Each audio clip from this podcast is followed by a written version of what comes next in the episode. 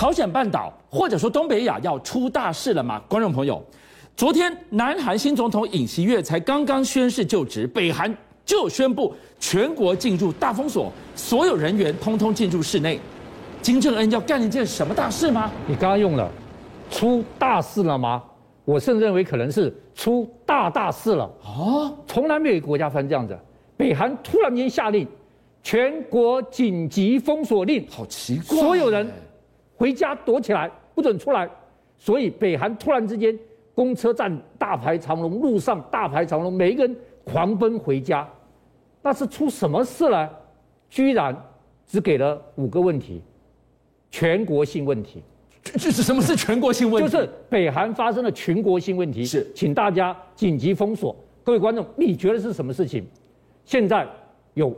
三个讲法，第一个，新冠病毒，北韩要全面清零，是为什么？第一个，因为东北爆发了疫情，嗯，北韩想清零，对，但是看起来有点像，为什么有点像？第一个，那个北韩封锁边境已经两年了，嗯，最近把丹东跟到新义州的铁路给开了，对，现在突然宣布，刚开的铁路关掉，哎呦，那有一点可能哦。对，第二个。边境的边防部队全部戴上面具，对，防毒面具。他们戴的是防毒面具。对，边境就会怕新冠疫情。第三个，二零二零年的时候，沙尘暴里面有新冠病毒的时候，北韩也曾经警告民众，嗯，待在家里，但是不是下禁制令，是警告待在家里。好，所以第一个可能会不会是疫情？疫情为了清零。第二个就是你说的，会不会是东要打仗了？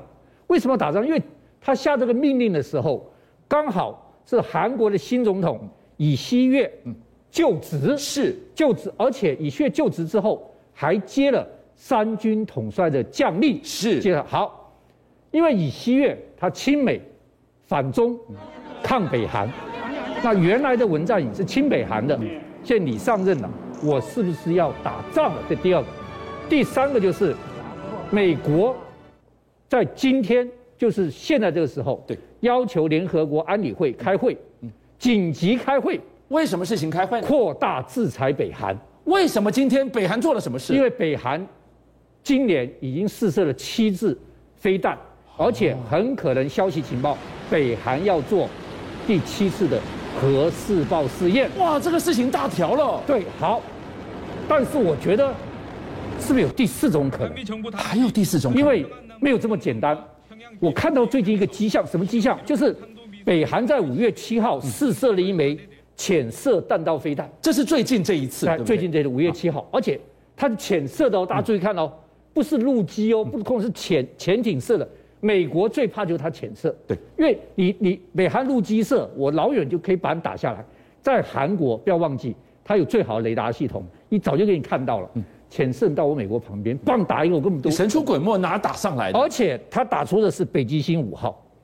我要跟大家讲，北韩这一点我真的要佩服他。北韩从北极星一号、二三四五，总共五号，才花六年时间。而且当他发射到三号的时候，三号从北韩的港口不必出港哦，就可以打到日本跟韩国了。就没想到，二零二零年十月十号，他看到四号。二零二一年一月十号，三个月，他就看到五号，这个五号可以达到三千到五五千公里。好了，这么国家的荣耀，这么厉害的潜射飞弹，北韩没有一个媒体报道这件事情。六年磨一剑，你在五月七号如果试射成功，你应该敲锣打鼓啊！开玩笑，以前试射成功，全北韩媒体全部敲锣打鼓，连金正恩都出来欣喜若狂，还有各式各样表演。五月七号这次潜射北京一五号试射成功，北韩人都不知道，这样的安静太不寻常了，太不寻常，所以我在怀疑，有没有可能金正恩出事了？金正恩怎么了吗？金正恩发生政变了，或者北韩发生政变了，是不是北韩内部高层出现了问题？这个才真正最让人担心的。所以，北韩这次破天荒的发生这个事情。那我刚刚讲的四种答案里面，各位观众，你觉得是哪一种呢？我觉得第一种疫情可能性大，但是清零需要今天突然临时让大家全部回家吗？感觉这样太原始。不是，你不要紧急通知嘛？对，就通知我要清零了，对，大家回家，我要封城了，全国性问题。对，甚至让你去买一些东西啊，嗯、买一些饮食啊，不是我强强制你回家。对，第二个，现在很多国际专家是说他要打南韩了，嗯、我觉得这个以前是可能，现在为什么不可能？因为你知道，北韩背后有两只大柱子撑着他。他如果要打南韩的话，哪两只大柱子？中国跟俄罗斯啊。但是问题是，俄罗斯这个自顾不暇了。自顾不暇了。对，你打南韩，美国给你反击，我哪有时间帮你呀、啊？我自顾不暇。那第三个呢？所以现在打南韩不是一个好时机。第三个，联合国安理会召开紧急会议，嗯、要对你北韩加强制裁。当然，北韩非常火大，但火大他不需要人民跑回家嘛？我就试射飞弹，我就核试射嘛，你把第七次核试射。报捷报给你全世界看嘛？是，你制裁我就更用力，你有种看看，这是不可能的。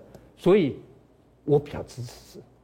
难道北韩的金氏家族出了什么问题吗？是政变，还是金正恩生重病，还是政局发生了什么重大的问题？另外，我们看到另一场战争已经赤裸开打了。长荣集团众兄弟们围剿大阿哥的战争，被视为是长荣集团最神秘的金钥匙——巴拿马长荣记，居然上演了董事长闹双胞。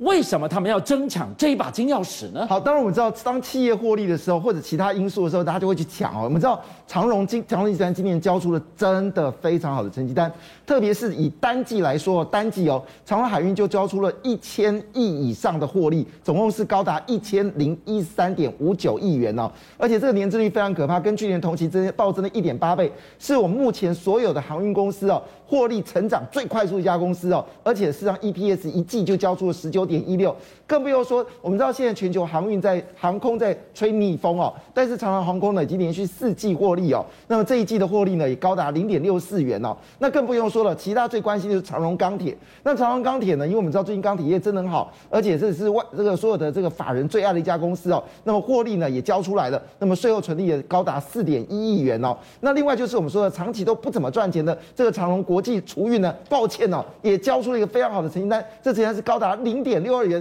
创历史新高，所以看得出来，这些公司赚钱之后呢，是不是就是引发了弟弟们的一个这个期待呢，或者想需要呢？这我们来讨论哦。但是昨天闹双胞的事情，其实是一件令人觉得很可惜的事情哦。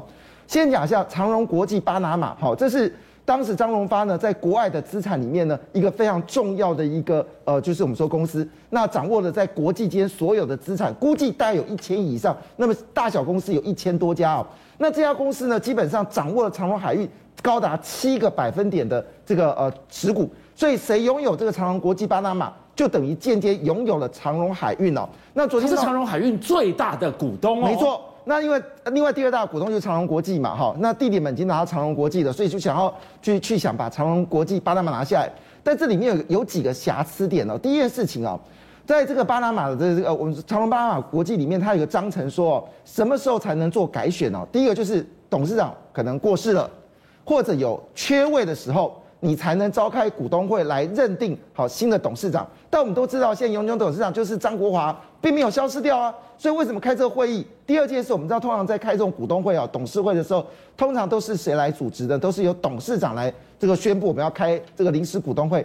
但是呢，这次很特别的事情是，是由弟弟们没有，并没有董事长的授权哦，来开这样的会议，这是第二个争执点。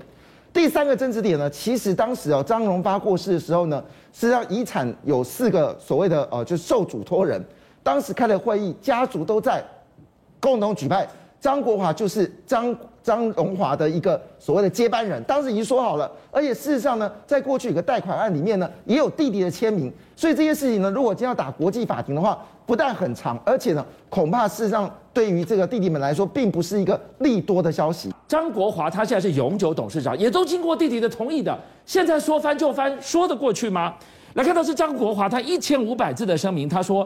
痛心家族纷扰，让员工人心惶惶，支持专业经理人制度，甚至他暗示有心人在操弄。他到底在讲谁？这一把金钥匙有多重要？好，我们分三个部分来做讨论，很快的说明啊。为什么说这件事情？因为张国华实际上虽然他都是董事长，但是他各个产业都交给专业经人，所以交出了这么大的成绩单。我们在节目上面就说长荣海运创造一个奇迹，奇迹有很多，其中一个就是我们说的它的这个毛利率高达百分之七十，是几乎是全世界航运公司最会赚钱的。但是这次看出来说，有些这个地利抢到的公司呢，竟然一些这个所谓的董事啊，董事专业经人呢，竟然只是个律师，这个律师完全没有任何所谓的就是我们说的经营的经验啊，所以张国华才会很痛心嘛。大家信任长隆集团，是因为长隆信任长隆的专业经人，那你把专业经理人换掉，这样子通吗？好，这是我们回答的这个第一个问题。第二个问题呢，当然它里面谈到一件事情啊，就是长荣国际当然是一个长荣国际八嘛，当然是一个金鸡母，不止它资产非常雄厚，它也掌握了许多股权，包括长荣航空、长荣海运都有它的股权，所以谁拿下长荣巴拿马，谁就可以入主长荣海运，这就是为什么这次有这样的争端。但是第三个就是。这个问题说他有有心人哦，当然有些人根据报体媒体的报道了哈，大概指的就是之前的这个驸马爷呢，就是我们说前任的永丰金董事长呢郑生池啊，大概指就是他了哈。那为什么这么说呢？这里面其实心里面有很多的这个呃想法。怎么说一句话？当时张荣发过世的时候，遗嘱其实叫张国伟来接任这个集团的总裁，但是请问一下是谁反的？就是当时的这个，我们说当时的状况，大家都知道嘛。就郑春池好出来了，好跟这个不要这个二房，要一房。那当时张国华的态度说，我其实也没有争总裁啊，但是这个呃由郑春池主导的时候，就指定了张国华为张荣发的继承人。邀请您一起加入五七报新闻会员，跟俊相一起挖真相。